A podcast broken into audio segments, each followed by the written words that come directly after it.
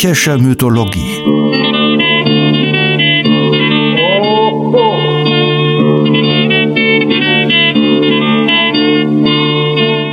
Helgas nützlicher Podcast.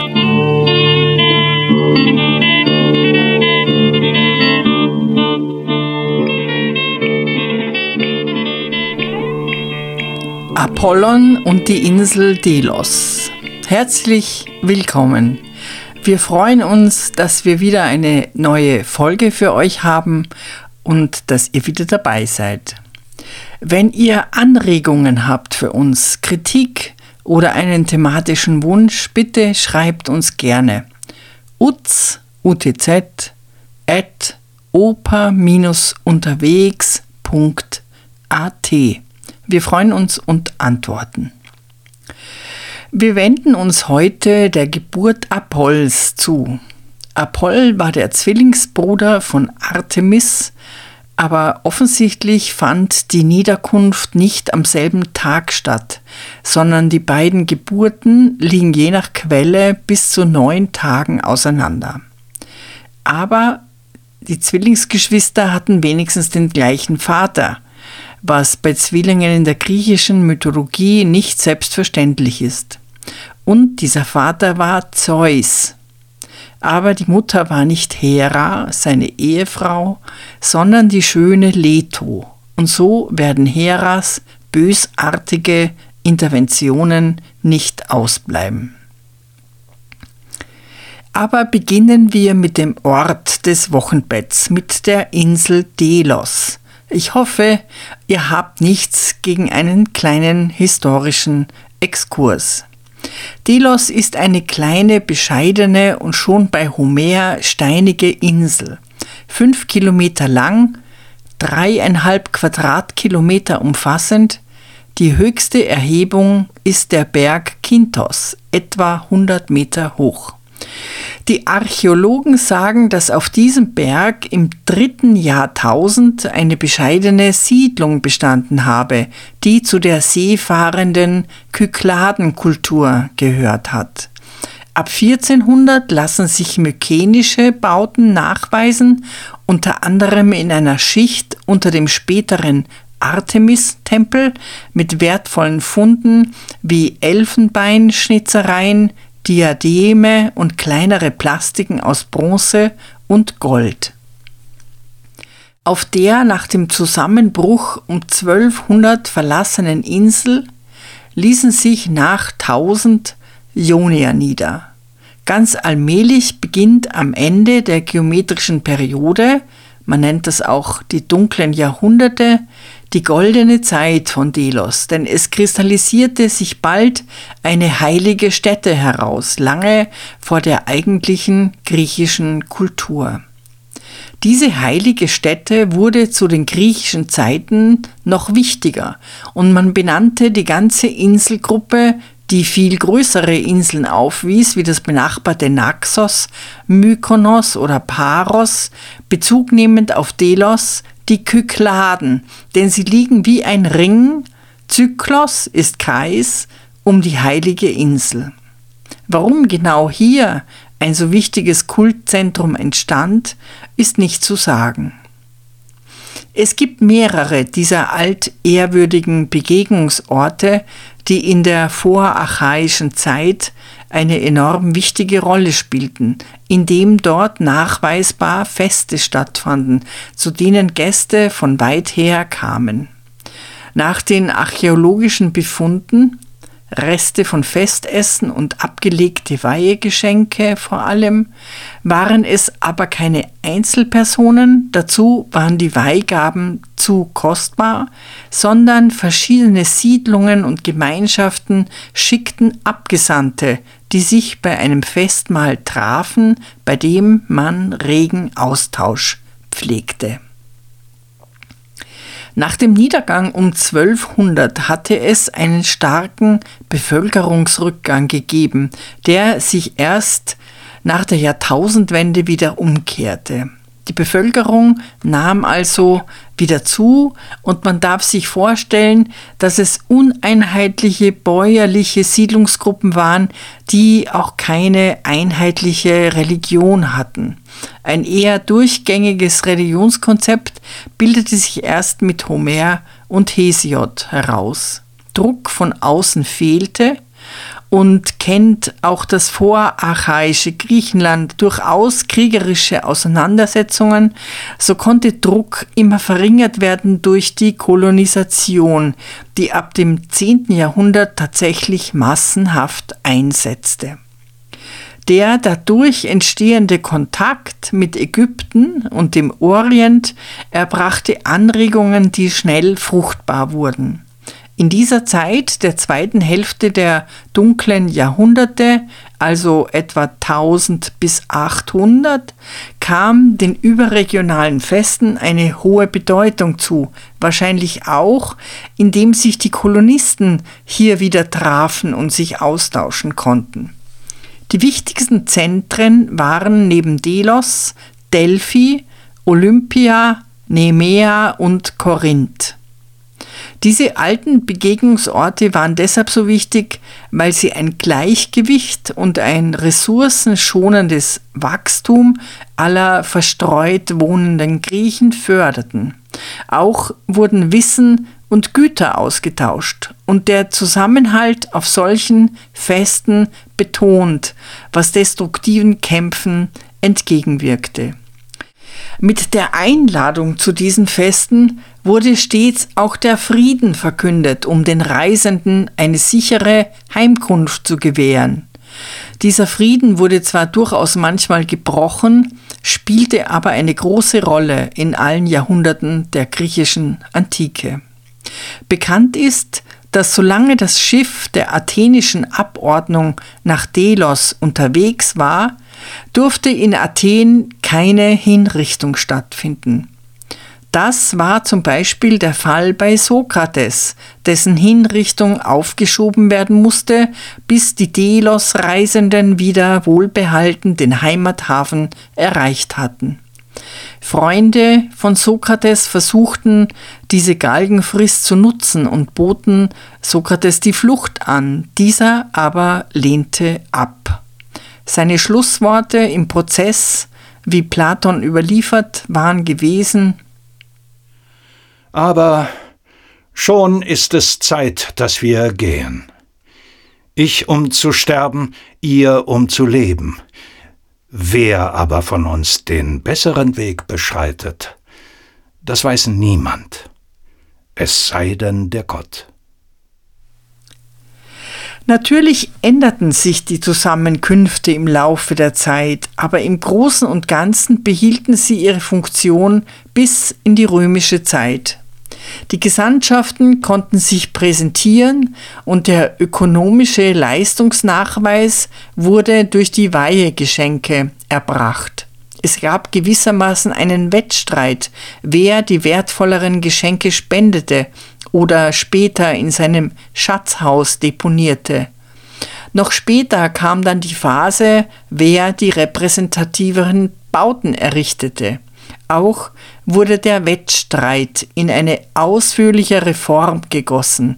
Die musischen und sportlichen Wettkämpfe entstanden. Es wurden Verbindungen geknüpft, Heiraten angebahnt und Bündnisse geschlossen oder Projekte in Aussicht genommen und Handelsgeschäfte abgemacht. Verstärkt wurde das Gemeinsame durch kultische Handlungen und die Siegerehrung. Es gab bei den kultischen Spielen keine materiellen Preise. Es wurde nur der Sieger geehrt, dessen Ruhm auf seine Polis überging, und der Preis bestand in Zweigen, Holunder, Kiefer, Olive, Myrte, Fichte, Efeu, Sellerie, Lorbeer kamen dabei zum Einsatz und grundlegend die Siegespalme, die jedem Sieger überreicht wurde. Das kennen wir bis heute als Redewendung und auch in Cannes wird bei den Filmwettkämpfen eine Palme verliehen. Wo es nur um die Ehre ging, das waren die sogenannten Kranzwettkämpfe. Agones Stephanitai. Nebenbei, es gab natürlich weit mehr sportliche Kämpfe, bei denen viel Geld zu gewinnen war, wie bei den Panathenäischen Spielen, von denen wir schon gehört haben. Der Wettkampf und das Siegen spielte für die Griechen eine enorme Rolle. Auf dieses Thema werden wir bestimmt noch zurückkommen. Erstaunlich ist und bleibt es, dass diese geistigen Zentren über so viele Jahrhunderte ihre Bedeutung bewahren konnten, ohne selbst politische Machtzentren zu werden. In der vorarchaischen Zeit waren die Zusammenkünfte unter freiem Himmel, gipfelnd in einem Festessen für alle ungefährdet weit hergekommenen, die sich sozial nicht sehr unterschieden. Jedoch nahmen die Städte und die politischen Allianzen einen rasanten Aufschwung. Die Konkurrenz und die tödlichen Auseinandersetzungen nahmen zu, und trotzdem behaupteten sich die heiligen Städten unter Hinzunahme von aufgehäuftem Reichtum, Spielen und Orakel, aber grundsätzlich als Orte des Ausgleichs und der Begegnung. Tatsache ist, dass die alle vier Jahre stattfindenden Delia, also die delischen Feste, eine sehr starke Anziehungskraft hatten und Delos zu einem überaus wichtigen Begegnungs- und Handelszentrum machten. Hören wir einen Ausschnitt aus dem dritten homerischen Hymnus, gerichtet an Apoll und gedichtet wohl im sechsten Jahrhundert vor Christus. Den Verfasser kennen wir nicht. Und aus diesem Hymnus erfahren wir, wie herrlich es zuging zu den Festtagen auf Delos, wenn von überall her die Leute kamen. Viele Tempel gehören dir und baumreiche Haine. Lieb ist dir jeder herrliche Anblick, die ragenden Felsen hoher Gebirge, und die zum Meere strömenden Flüsse. Aber dein Herz, Apollon, erfreut sich am meisten in Delos, wo sich festlich gekleidet die Stämme der Griechen versammeln mit ihren Kindern gemeinsam und mit ihren achtbaren Frauen. Wenn der Wettkampf beginnt, dann wollen sie deiner gedenkend dich im Faustkampf erfreuen und mit ihren Tänzen und Liedern. Wer den festlich versammelten Griechen zuschauen könnte, würde sie wohl für unsterblich erhalten, die Alter nicht kennen. Anmut würde er sehen bei allen, im Herzen sich freuen über den Anblick der Männer und schön gegürteten Frauen, über den reichen Besitz und über die windschnellen Schiffe. Wunderbar sind vor allem, ihr Ruhm wird niemals verklingen, Dienerinnen des Schützen Apollon, die Mädchen aus Delos. Sie beginnen zuerst mit Hymnen zum Lobe Apollons, preisen Leto und Artemis, Schützin mit Bogen und Pfeilen, singen dann Lieder zum Ruhme von Männern und Frauen der Vorzeit und bezaubern mit ihrem Gesang die Scharen der Menschen, alle Stimmen und Sprachen der Menschen, das Schlagen der Schellen ahmen sie kunstvoll nach. Es glaubt ein jeder mit ihnen mitzusingen, so schön fügt sich alles zusammen. Uns aber mögen Apollon und Artemis gnädig gesinnt sein, seid gegrüßt miteinander. Zwar mussten die Orte des Kultus und der Feier, der Wettkämpfe und des ehrwürdigen Orakels sich immer wieder wehren gegen Vereinnahmung, und gerade Delos gelang das gegenüber Athen mehr schlecht als recht, aber im Großen und Ganzen behielten sie ihre Würde und ihren ausgleichenden Einfluss. Massive Bautätigkeit ist an den genannten Orten erst mit dem Beginn der archaischen Periode, nicht vor 800 oder eben meist sogar viel später nachzuweisen. Dann aber gehörte das Bauen an den heiligen Begegnungsstätten zu den prestigeträchtigen Tätigkeiten. Auf Delos tat sich zunächst die Nachbarinsel Naxos hervor, die im 6. Jahrhundert ein blendend weißes marmornes Schatzhaus errichtete und eine Stoa. Der 5 x 350 große Sockel ist noch erhalten, auf dem die 9 Meter große Statue des Apoll der Naxier stand. Er trägt die stolze Inschrift Ich, Standbild und Sockel bin aus demselben Marmor. Diese riesenhafte Statue überragte die Tempel und ist die größte Marmorstatue der griechischen Antike. Der herrlich weiße Marmor wurde und wird bis heute auf Naxos abgebaut. Der große Apollon-Tempel wurde 476 errichtet im Zuge der Gründung des Attisch-Delischen Bundes. Das war nach dem Sieg über die Perser ein Zusammenschluss vieler Griechen zur Verteidigung gegen das übermächtige Großreich. Es wurde einmal im Jahr auf Delos getagt und dabei über alle Fragen abgestimmt, wobei jede Mitgliedspolis unabhängig von ihrer Größe eine Stimme hatte. Die Gelder des Bundes wurden im Apollo-Tempel auf Delos verwahrt. Die militärische und organisatorische Führung Athens führte aber bald zu Missbrauch. Bald hatte Athen de facto die Herrschaft über den ägäischen Raum inne und konnte mit den Verbündeten umspringen, wie es ihm beliebte.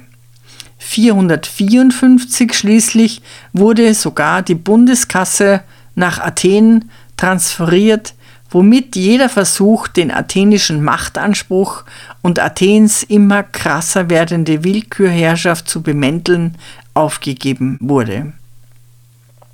Apropos Apollo-Tempel. Es sei zur Abwechslung ein kleiner Exkurs in die Mathematik erlaubt, von der ich zugegebenermaßen nur eine sehr schwache Ahnung habe. Ich referiere also die Spezialisten. Es handelt sich um die Schwierigkeit, das doppelte Volumen eines Würfels zu errechnen, was als sogenanntes delisches Problem bekannt ist. Wie die Drittelung eines Winkels und die Quadratur des Kreises gehört die Duplicatio cubi zu den klassischen Problemen der antiken Mathematik. Delisches Problem heißt es deshalb, weil der Legende nach die Bewohner von Delos ihr Orakel befragten, was gegen eine bestimmte Seuche zu tun sei. Das scheins mathematisch gebildete Orakel empfahl, den würfelförmigen Altar im Apollo-Tempel zu vergrößern, und zwar dergestalt, dass der neue Altar wieder einen Würfel, aber mit doppeltem Volumen bilde. Dieser Altar war aus schneeweißen Stierhörnern aufgebaut, die die Lichtstrahlen des Lichtgottes Apoll symbolisierten. Die delischen Architekten waren jedoch überfordert. Sie fragten Platon um Rat und dieser verwies sie an die Mathematiker Architas von Tarent, Eudoxos von Knidos und Menaichmos, die ihnen jeweils unterschiedliche Lösungsansätze anboten. Diese verließen aber die reine Geometrie und das wäre der Ehrgeiz gewesen. Aber mit lediglich Zirkel und Lineal war die Aufgabe tatsächlich unlösbar, wie Pierre Vancel 1837 einwandfrei bewies. Die Kubikwurzel aus 2 kann nicht in Form geschachtelter Quadratwurzeln mit rationalen Radikanten dargestellt werden. Da der Körper Q mit der Kantenlänge Kubikwurzel 2 den Grad 3 über den rationalen Zahlen besitzt, kann er gemäß der Gradformel nicht in einem solchen Körper mit einer Zweierpotenz als Grad über dem Körper Q liegen.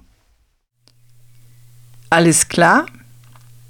Es ist nicht überliefert, wie die Seuche sich der Unlösbarkeit dieses Problems gegenüber tatsächlich verhielt und wir hoffen, dass die Delier zumindest genügend schneeweiße Stierhörner vorrätig hatten. Jedenfalls haben sich die Bewohner von Delos in der Folgezeit vor allem mit der Machtergreifung der Makedonen 336 v. Chr. einer immer größeren wirtschaftlichen Bedeutung ihrer Insel erfreut. Im dritten Jahrhundert wurde ein Theater errichtet für 5000 Zuschauer und die Kultbauten wurden immer bunter. Durch die zentrale Lage und den religiösen Nimbus, der einen gewissen Schutz bedeutete, mauserte sich das Inselchen unter dem Schutz der Ptolemäer neben Rhodos zum Hauptumschlagplatz von Waren aller Art zwischen dem Schwarzen Meer und Alexandria. Namentlich Sklaven wurden gehandelt. Delos galt als einer der größten Sklavenmärkte der Antike. Der Tempelschatz wuchs beständig durch die Weihegaben der Pilger, sodass der Tempel zu einer Art Bank wurde, der Kredite gegen Zins vergab. 166 v. Chr. wurde Delos dem römischen Reich einverleibt, aber als zollfreier Hafen wieder den Athenern zugeschlagen. Ab 146, als mit Korinth eine Konkurrentin ausgelöscht wurde, erlebte Delos die Zeit seiner höchsten Blüte als Zentrum eines enorm expandierenden Ost-West-Handels zwischen dem vorderen Orient und Italien. Die Bedeutung des Apollo-Heiligtums verblasste Delos wurde einfach ein farbiges internationales Handelszentrum. Das belegen auch die Ausgrabungen zahlreicher Kultstätten anderer Religionen. Auch die Ruinen der ältesten bekannten jüdischen Synagoge kann man auf Delos besichtigen. Um 130 vor Christus lebten hier 20 bis 30.000 Menschen verschiedenster Herkunft. Römische, Publicani beherrschten nun den Sklavenhandel. Nach Strabon konnte die Insel täglich Zehntausende Sklaven aufnehmen und verschicken. Der Mithridatische Krieg beendete aber schließlich grausam das muntere Treiben auf Delos. Menophanes, ein Feldherr des Mithridates, landete 87 vor Christus mit seinen Truppen auf der Insel, ermordete oder verkaufte die Einwohner, zerstörte die Stadt und plünderte das Heiligtum mit seinen Schätzen. 20 Jahre später wurde die Insel im Seeräuberkrieg noch einmal verwüstet und war seitdem kaum noch bewohnt. Bald fanden sich auf Delos nur noch einzeln die Wächter der Heiligtümer und dieser Zustand ist auch heute wieder erreicht. Auf Delos leben nur die Museumswärter mit ihren Familien, derzeit 14 Menschen. Das war ein kurzer Abriss der Geschichte dieser kleinen Wüsteninsel, die für Jahrhunderte ein Ort der griechischen Identifikation war. Die delischen Feste begannen etwa 1000 vor Christus, dann kam mit dem wichtigen Apollo-Heiligtum die Blütezeit 700 bis 300 und dann sank Delos langsam zum Sklavencamp herab, um schließlich völlig zu veröden. Es liegt nicht offen zutage, wie Delos seine überragende Bedeutung in der Endzeit der dunklen Jahrhunderte erringen konnte. Ich habe aber die Geschichte deshalb so ausführlich erzählt, weil wir hier am Beispiel des Mythos, der von Delos erzählt wird, sehr schön sehen können, dass der Mythos nicht am Anfang steht, sondern dass der Mythos zu erklären sucht, was schon da ist, er also Zusammenhänge erläutert. Zugespitzt, Delos war nicht deshalb eine geweihte Stätte, weil hier Apoll von Leto geboren wurde, wie man in jedem Reiseführer lesen kann, sondern Apoll wurde hier geboren, weil Delos, warum auch immer, eine heilige Stätte war. Und damit begeben wir uns wieder weg von den gesicherten Tatsachen hin zum Mythos. Leto war als Titanin ehrwürdiger Abstammung und es lassen sich Kultstätten weit in die dunklen Jahrhunderte nachweisen. Bekannt allerdings ist sie fast ausschließlich für ihre Mutterschaft von Artemis und Apoll, mit denen sie häufig auch in kultischem Zusammenhang abgebildet ist. Da Delos wenig Liebliches an sich hat, was zu einem Wochenbett einladen würde, erfindet der Mythos gleich zwei verschiedene Geschichten, die die Unfruchtbarkeit der steinigen Insel für das Erzählen literarisch fruchtbar machen. Soll ich damit beginnen, wie Leto am Fuße des Kynthos dich zur Freude der Menschen auf der wogenumstürmten steinigen Delos gebar? Von heulenden Stürmen getrieben schlugen dunkle Wogen von Osten und Westen ans Ufer. Dorther kamst du, Apoll, um über die Menschen zu herrschen.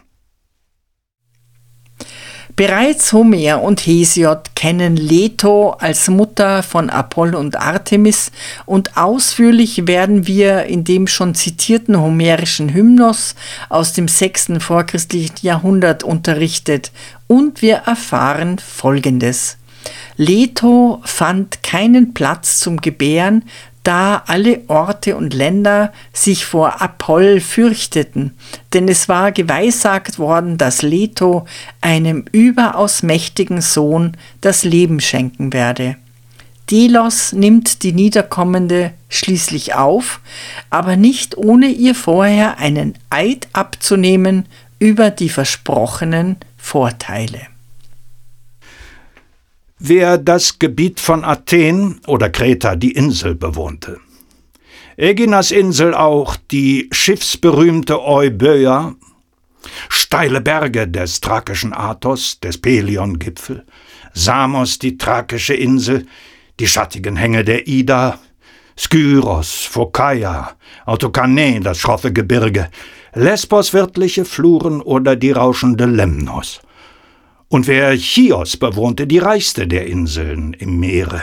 Das zerklüftete Mimas, Korikos ragende Gipfel, Esages steile Gebirge oder die schimmernde Klaros, Samos die wasserreiche, die schroffen Gipfel Mikales, wer Milet oder Kos die Stadt der Meroper bewohnte, Karpathos sturmumbraust die steilen Hänge von Knidos, Naxos, Paros oder Renaia, das steinige Eiland, jeden von ihnen bat Leto, von schmerzenden Wehen getrieben, ob er nicht, stolz auf den Gast, ihrem Sohne Wohnung gewähre. Aber sie zitterten so vor Furcht, dass nicht einer es wagte, wenn er auch noch so reich wäre, Leto zu sich zu nehmen, bis die Herrscherin Leto die Insel Delos betreten und auch zu ihr gefleht mit den flügelschwingenden Worten. Delos, wolltest du doch meines Sohnes Apollon Heimat werden und hier einen reichen Tempel erbauen. Wirst, wie ich glaube, nicht reich an Rindern, Ziegen und Schafen, wirst weder Ernten tragen noch Pflanzen, die tausendfach wuchern, wenn du den Tempel Apollons des weithin Treffenden trügest, würden sich künftig bei dir die Menschen alle versammeln und Hekatomben bringen, und ununterbrochen stiege Opferrauch empor. Du würdest deine Bewohner nähren durch fremde Hand, denn arm ist dein eigener Boden. Sprach's, und es freute sich Delos und sprach, Leto, Gern würd ich die Heimat des fernhertreffenden Herrschers. Heute bin ich den Menschen wahrhaftig von furchtbarer Wildheit, so aber würde mein Ansehen die andern weit überragen. Aber ich fürchte das Wort.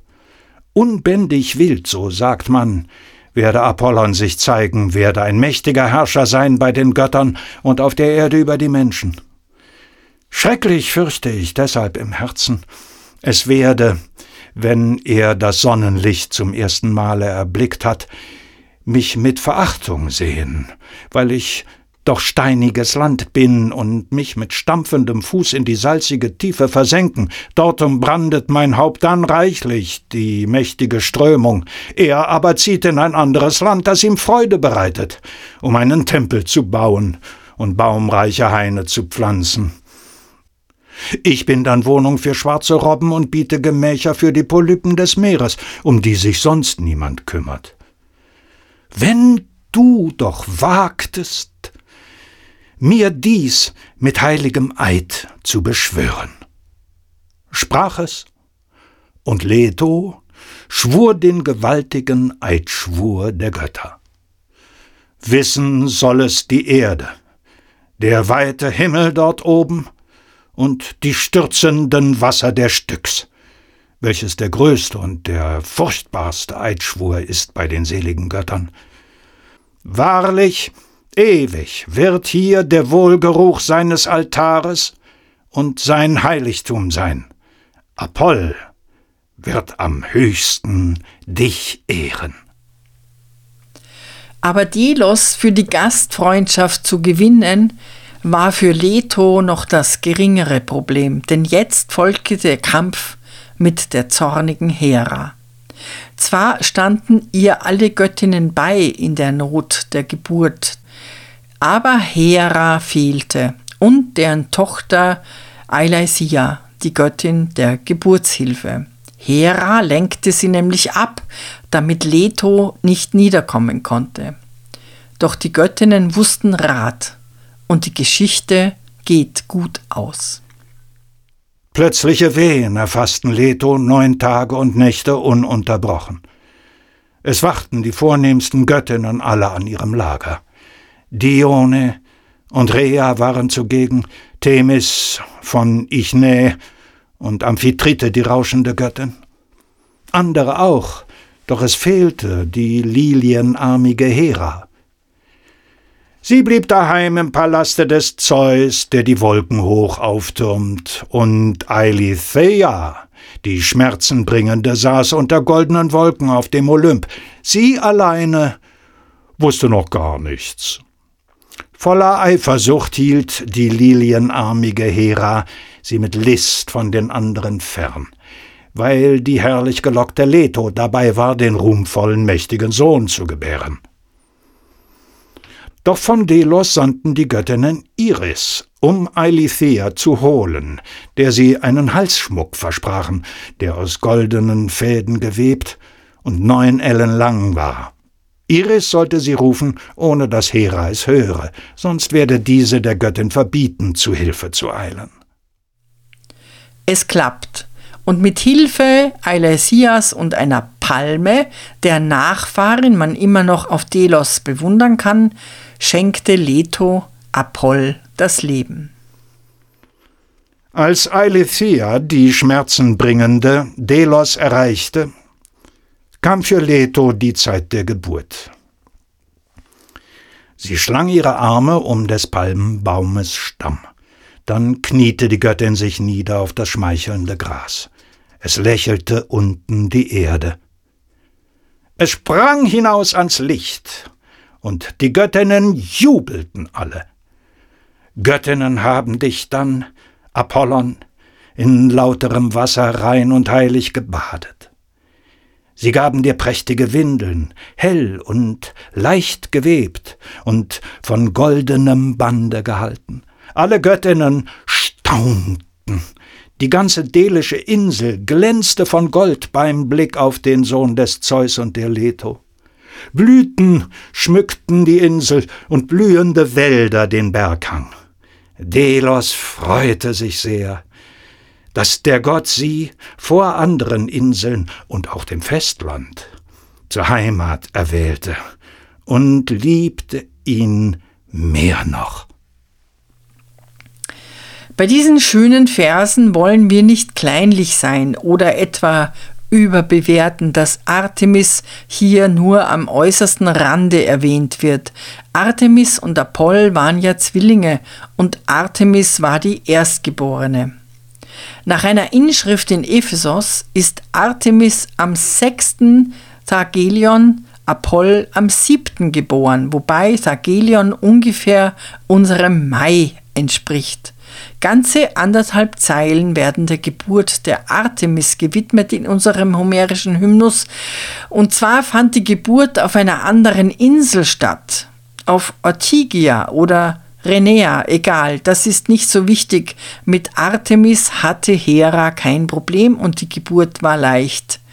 Da aber Leto nach dem Hymnus neun Tage mit Apoll in den Wehen lag, wo war da das Baby Artemis?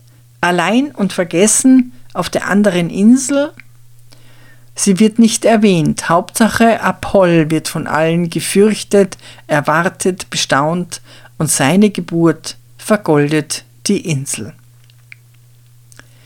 So erzählt es auch ein großartiges Gedicht von Theognis, wohl 100 Jahre früher als der homerische Hymnus, und er fasst das Geschehen wesentlich konzentrierter. Er drückt den Glanz und Zauber, den die heidnischen Götter der Landschaft und dem Leben verliehen, wunderbar aus. Als dich Herrscher Apoll dort unter dem wipfelnden Palmbaum, den sie mit Armen umschlang, Leto die Heere gebar, dort am Auge des Sees. Dich aller Unsterblichen Schönsten, ward von ambrosischem Duft Delos geheiligtes Rund bis an die Ufer erfüllt, und es lachten umher die Gefilde, und es erglänzte vor Lust blauer die Tiefe des Meers. Diese Palme, die Leto bei den Presswehen umschlang, spielt übrigens auch eine kleine Rolle in der Odyssee. Odysseus erinnert sich ihrer, auch er war auf Delos gewesen, inmitten vielen Volkes. Daraus erhält immerhin, wie selbstverständlich es für alle Griechen zur Zeit Homers war, auf Delos zu feiern. Wir erfahren sonst nichts über Odysseus Aufenthalt auf Delos, auch nicht wann das war, nur die Palme. Die Palme hat sich in sein Gedächtnis eingeprägt. Odysseus hatte 18 Tage das Meer durchschwommen und schließlich konnte er festes Land erreichen. Völlig erschöpft, schlammverschmutzt und nackt schlief er zwei Tage in einem Gebüsch als er ballspielende Mädchen hörte. Er tritt aus seinem Versteck, und die Mädchen stieben vor Angst kreischend auseinander. Nur Nausika, die Fürstentochter, ihr hatte Athene Mut eingegeben, und so hielt sie stand, als Odysseus sie hilfeflehend anredete. Und was sagt Odysseus? Er sagt, dass ihn der Wuchs des Mädchens an die Palme auf Delos erinnere. Mit Staunen erfüllt mich dein Anblick. Dreimal selig dein Vater und deine treffliche Mutter, denn ich sahe noch nie solch einen sterblichen Menschen. Ehmals sah ich in Delos am hellen Altar des Apollon einen Sprössling der Palme von so erhabenem Wuchse, und ich stand auch also vor ihm und betrachtet ihn lange, staunend. Denn solch ein Stamm war nie dem Boden entwachsen. Also bewundre ich dich und staun und zittre vor Ehrfurcht, deine Knie zu rühren. Apollodor im zweiten Jahrhundert vor Christus erzählt die Geschichte wieder ein wenig anders. Bei ihm kam Artemis, wie in der Inschrift von Ephesus, nur einen Tag früher zur Welt, wuchs rasch heran und fungierte tags darauf bei der Geburt ihres Bruders bereits als Hebamme. Etwas später erzählt Hyginos auf Latein eine wieder etwas andere Version. Hera habe in ihrer eifersüchtigen Wut verfügt, dass Leto auf keinem Ort der Erde gebären dürfe, der von der Sonne beschienen werde. Poseidon, der mächtige Gott des Meeres, wollte ihr helfen und ließ eine schwimmende Insel aus dem Meere auftauchen, dürftig zwar, aber noch nie hatte ein Strahl der Sonne sie getroffen, und diese Insel wurde der Ort der Geburt des tatsächlichen mächtigsten Gottes nach Zeus. Es mutet etwas seltsam an, dass diese Insel, die so geprägt wurde durch diese göttliche Geburt, späterhin dadurch reingehalten wurde, dass man nicht auf ihr gebären durfte. Pisistratos aus Athen verfügte im 6. Jahrhundert, dass alle Gräber aus dem Umkreis der Tempel entfernt wurden und 425 erließ Athen dann die Vorschrift, dass es allen verboten war, auf Delos zu sterben oder zu gebären. Man musste dazu die Nachbarinsel Renea aufsuchen. Hoffentlich haben das alle geschafft. Zum Abschluss dieser Folge zitieren wir noch einmal den homerischen Hymnus. Er stellt uns mit großer Klarheit ein Bild der olympischen Götterfamilie vor Augen. Zeus, dann lange nichts, dann Apoll, dann wieder lange nichts. Dann die furchtsam von den Plätzen aufspringenden anderen Götter und die Mutter, die zu Recht stolz ist auf ihren Sohn und ihm den gefürchteten Bogen, den weithin treffenden, wie Spielzeug aus der Hand nimmt. Preisen will ich und niemals vergessen den Schützen Apollon. Wenn er erscheint im Palaste des Zeus, erschrecken die Götter. Tritt er näher heran und spannt den ruhmvollen Bogen, springen sie alle voll Furcht von ihrem Sitz in die Höhe. Leto allein sitzt ruhig bei Zeus, den Gewitter erfreuen. Sie entspannt den Bogen, verschließt die Pfeile im Köcher, nimmt mit den Händen den Bogen Apoll von der kräftigen Schulter, und an der Säule zur Seite des Vaters hängt sie die Waffe an den goldenen Nagel, Apollon zum Throne geleitend. Nektar aus goldenem Becher bietet zum Trunke der Vater seinem geliebten Sohn. Dann erst setzen die anderen Götter aufs Neue sich nieder. Es freut sich Leto, die Herrin, dass sie den mächtigen Sohn geboren, den Meister des Bogens.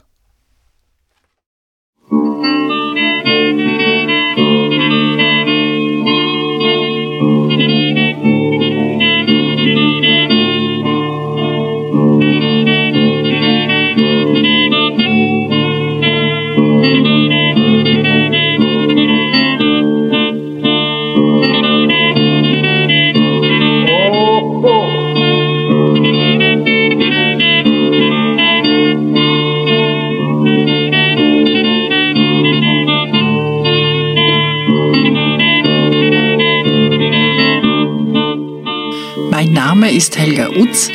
Ich unterrichte in Wien an der Universität für angewandte Kunst und ich bin von Haus aus Musiktheaterdramaturgin. Meine Studien im Bereich der Mythologie und das Interesse daran rühren sicherlich von der Oper her. Jedes Mal, wenn man über einen Stoff oder eine Konstellation am Theater erforscht, stößt man auf die Antike. Deshalb möchte ich auch die griechische Mythologie nicht unbedingt isoliert betrachten, sondern immer wieder Beispiele bringen, die Gedanken oder Formen fortführen und mein Wunsch ist dazu beizutragen, dass man reicher wird, indem man lernt, Verbindungen herzustellen. Die Musik stammt von Kostas Bezos, geboren 1905 in einem kleinen Dorf in der Nähe von Korinth einem politischen Journalisten, Cartoonisten und begnadeten Musiker. Bezos starb 1943 unter der deutschen Besatzung an Tuberkulose. Die Aufnahme von Kostas Bezos und seiner Gruppe entstand 1930 für Schellack in Athen. Ich bedanke mich bei Art Feder in Darmstadt, der die Texte so schön einspricht, und bei Patrick Bischei und Michael Erhardt, die ihn aufnehmen, sowie bei Jörg Behrens in Hamburg, der unseren Podcast daraus herstellt. Ich freue mich, wenn ihr unseren Podcast abonniert und weiterempfiehlt und wir uns bald wieder hören. Eure Helga Utz. Δεν από πήρεν από πίσω τη στρατόνα Βαρέσαν μα βαρέσαν μάγκα στην υπόγα. Ρε να πω πήρε να πω πίσω στη στρατόνα Βαρέσαν μα βαρέσαν μάγκα στην υπόγα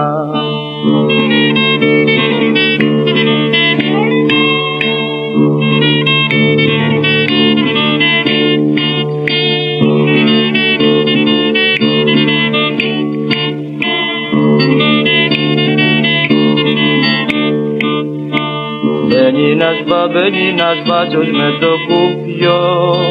Και ρίχνει μου και ρίχνει μου σμούλα στο ρούχο. Μπαίνει ένας μπα, μπαίνει ένας μπάτσος με το κουπιό.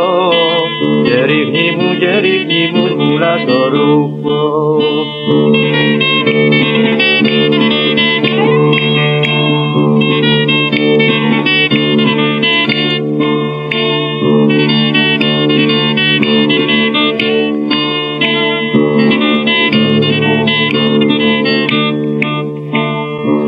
κατρακί και κατρακύλισε το πέσι. Μαδρίνιωνα, μαδρίνιωνα αργύλε στη μέση. Και κατρακί και κατρακύλισε το πέσι. Μαδρίνιωνα, μαδρίνιωνα αργύλε στη μέση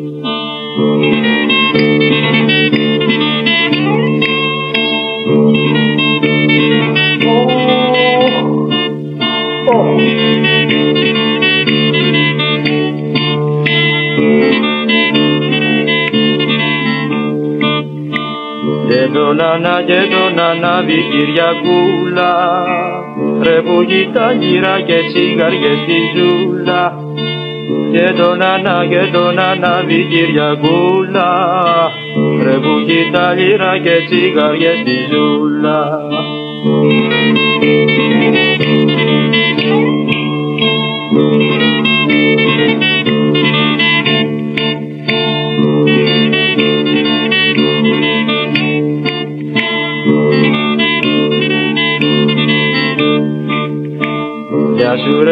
να σου ρεμίσω που σε μας του, σε μας τούρι απ' το τουμάνι Γεια σου ρε μη, γεια σου ρε μη το στραβοκάνι Πούσε μας του ρε, πούσε μας τούρι απ' το τουμάνι